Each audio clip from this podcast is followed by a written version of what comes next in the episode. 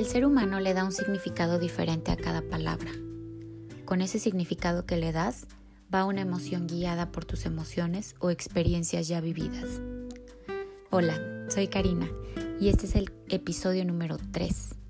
Hoy te hablaré acerca de un tema con muchas vertientes, la abundancia, y cómo conectar con ella cuando el panorama es incierto. A lo largo de mi vida he llegado a la conclusión que para tener una vida feliz y libre, lo verdaderamente importante es trabajar en tu interior. Si hay emociones estancadas, reconocerlas y saberlas liberar. Si no aprendemos a hacerlo, tendemos a cometer el mismo error una y mil veces, más como una especie de condena que nos hacemos a nosotros mismos.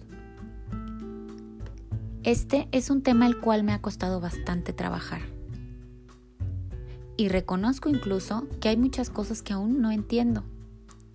Pero ya puedo decir que voy a la mitad del camino. Y lo que he recorrido quiero compartirlo con ustedes, para ayudar a más personas a que vean que muchas veces la raíz de tus pensamientos es lo que te estanca o lo que te hace daño. No es que un día me iluminé y tuve la respuesta en mis manos.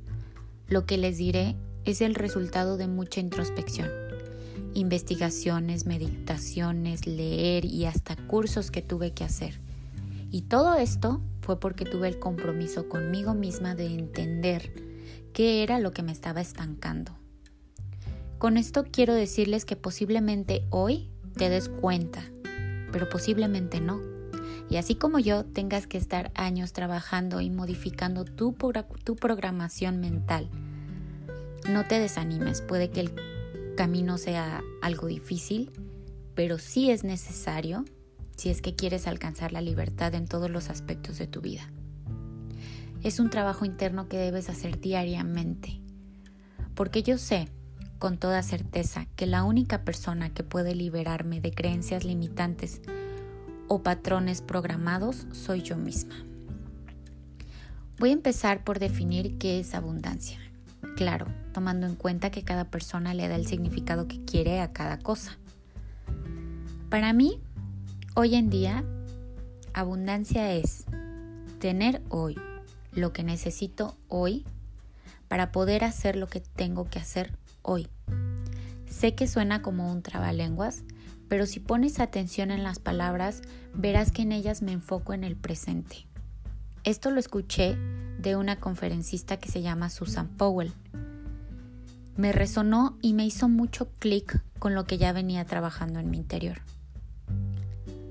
Antes de esto, yo tenía una definición que creo era la raíz del por qué no me sentía abundante y me hacía mucho daño.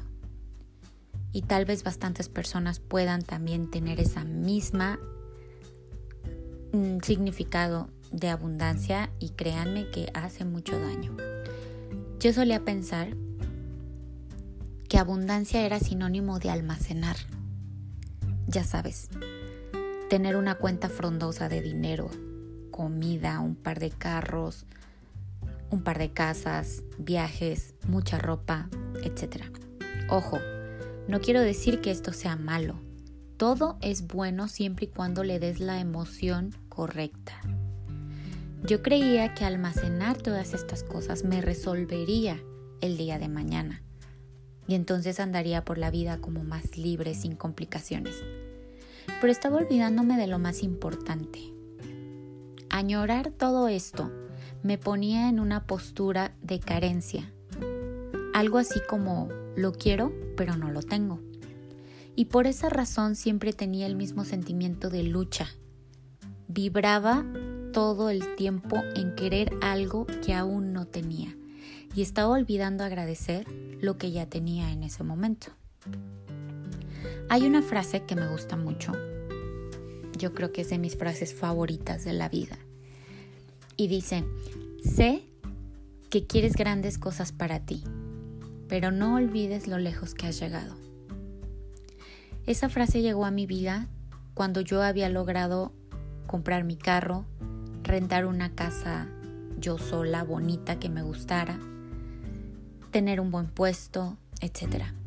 Y resonó tan fuerte en mí porque 10 años antes de eso vivía con amigas, esto de pues, rentar un cuarto, eh, viajaba en transporte público, apenas si tenía una cama donde dormir, etcétera, etcétera. Y no me había detenido a ver lo lejos que había llegado. Y esto es algo natural del ser humano. Lo consigues, entonces lo pones a un lado y vas por algo más grande. Y esto está muy bien, se llama perseverancia. Lo que estaba mal era que no apreciara el tesoro en lo que se había convertido mi vida poco a poco gracias a mi constancia y mi disciplina. Y estoy segura que esto le pasa a muchísimas personas. Se nos olvida el momento presente. Tal vez ese momento presente fue algo que soñaste alguna vez. Ese es el punto al que quiero llegar. Es donde te debes de concentrar y agradecer que eso por lo que estás pasando en este momento, tal vez no todo, pero sí algunos matices, algunas partes, sea algo por lo que algún día pediste. Vivir en el presente te hace apreciar tu vida en ese momento y soltar el control al futuro. Ya habíamos platicado acerca del control en el primer capítulo. El control te crea ansiedad y la ansiedad te hace vibrar en carencia. Pensar, por ejemplo, que mañana tienes que hacer un pago y no lo tienes ahorita, pues estás pensando en mañana. No estás disfrutando ese momento. Muchas veces incluso estás súper a gusto, te estás riendo con alguien, entonces tu mismo pensamiento te frena diciéndote, si tú estás aquí muy a gusto y mañana, tú solo te vas poniendo esas trabas, y podría verse esto como, bueno, pues estoy siendo responsable o estoy viendo cómo le voy a hacer. Yo creo que también esa es una reacción que tiene el ser humano muy natural. Pero también el darle más energía a esa situación que no está llegando todavía no te deja pensar claro y por eso muchas veces tomamos malas decisiones. Eh, con esto no quiero que pienses que debas tomar una postura cínica y desvergonzada, sino que tomes acción en lo que puedas. No te sientes esperando a que alguien toque tu puerta y te lleve todo lo que has soñado. Muévete, actívate, toma un plan de acción, pregúntate qué estoy haciendo para lograr lo que tanto deseo. Es decir, solo lo deseo, pero no tengo un plan en mi cabeza, mm, entonces no creo que llegue. O tengo un plan de acción, aún no sé cómo voy a empezar, pero aquí lo tengo y voy a empezar poco a poco. Te pongo un par de ejemplos. Si en este momento eres feliz con tu puesto y tu trabajo, pero ves que la empresa para la que trabajas está tambaleando, entonces empieza a ver otras opciones. No te aferres a un proyecto o idea porque tal vez el momento de, volar haya llegado. Platica con gente que te inspire, no con gente derrotista que ve panoramas negativos en todo. Centra tu atención en las personas que ven en todo soluciones, porque esa es la gente que va a salir a flote siempre. Es el momento ideal para desarrollar tu resiliencia, para que, que es la capacidad de afrontar de la mejor manera o de la manera más positiva los panoramas negativos o inciertos. Es un reto, por supuesto que es un reto. Como los muchos más que tendrás en tu vida, no va a ser el único. Otro ejemplo sería si tu negocio ya no tuvo ventas y cerraste estos días y es un negocio físico, por ejemplo. Investiga nuevas formas de venta, crea algo nuevo, inspírate, porque como lo dije también en el primer capítulo, las crisis nos hacen tener ideas que nunca se nos hubieran ocurrido en una situación de confort. Sal de ahí, de esa zona de confort.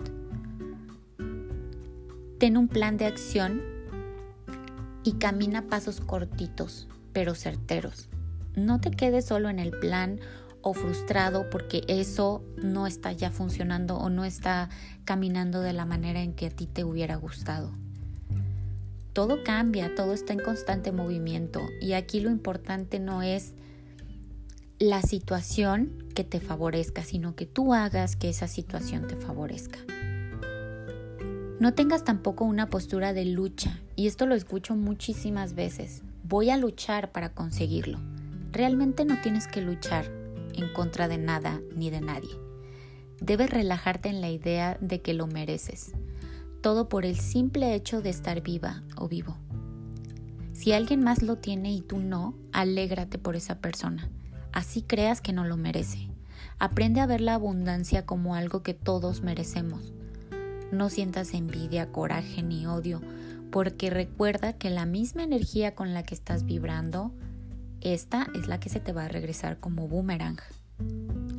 Sea abundante también con todo lo que sale de ti hacia los demás. Ayuda en la medida que puedas incluso hasta con una palabra, una sonrisa, una, moneda, un abrazo, un halago, dar el paso, etc. Lo que esté en tus posibilidades y salga de tu corazón, sin el interés de que se te regrese. El simple hecho de dar ya te llena el alma. Además, esto te hace entrar en la cadena eterna de abundancia. A esa persona que tú estás ayudando, lo que tú le des él hará lo mismo con su prójimo, a sus posibilidades. Y vivir siendo compasivos con los demás es lo que nos eleva a una existencia llena de amor.